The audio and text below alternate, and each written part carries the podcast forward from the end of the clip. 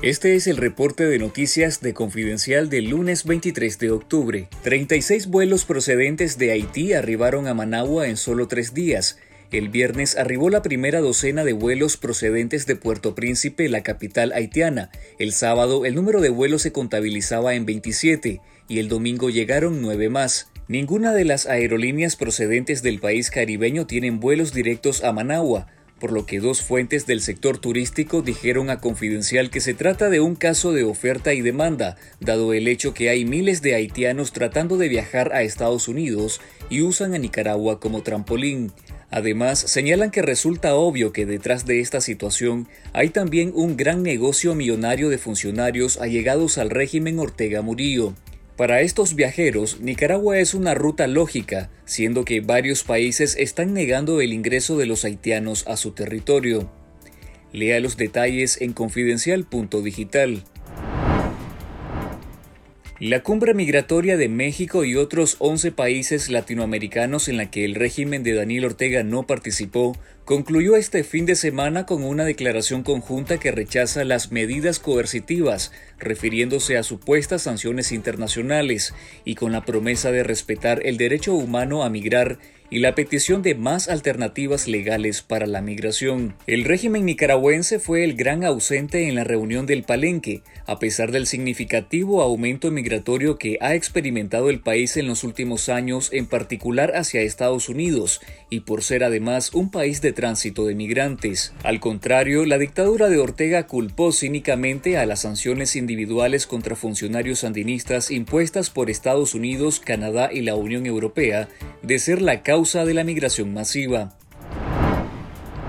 La Policía Nacional y el Ejército de Nicaragua recibirán un incremento conjunto de recursos por casi 700 millones de córdobas en el proyecto del presupuesto general de la República presentado por el ministro de Hacienda y Crédito Público Iván Acosta ante el plenario de la Asamblea Nacional. En conjunto, ambas instituciones recibirán casi 8.465 millones de córdobas en 2024 lo que equivale a poco menos del 6.4% de los gastos previstos para el próximo año, señala la propuesta del presupuesto 2024. Ambas entidades se han involucrado en los ataques armados y en la represión en contra de ciudadanos desde 2018 y han sido señalados como instituciones violadoras de derechos humanos.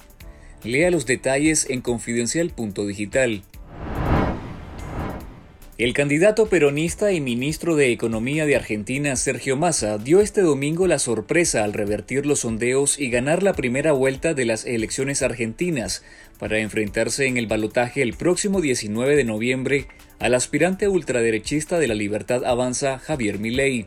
Con el 83.26% de las mesas escrutadas, Massa obtiene el 36.15% seguido de Javier Milei con el 30.31% y la candidata de Juntos por el Cambio Patricia Bullrich, la gran derrotada de la jornada sumó apenas un 23.71%. María Corina Machado ganó este 22 de octubre las primarias de la oposición en Venezuela y se perfila como la principal competidora de Nicolás Maduro en las elecciones presidenciales de 2024. Machado, como marcaban las encuestas, no tuvo rival y consiguió el 93% de los votos con el 26% del escrutinio. La victoria de Machado es un primer gran triunfo para la oposición venezolana, que ha logrado sacar adelante el proceso y escoger una candidata de unidad. Sin embargo, se abre la interrogante de que si el régimen venezolano permitirá a Machado competir por el poder ejecutivo, ya que fue inhabilitada en junio por la Contraloría General de Venezuela para postularse a cargos de elección popular durante 15 años.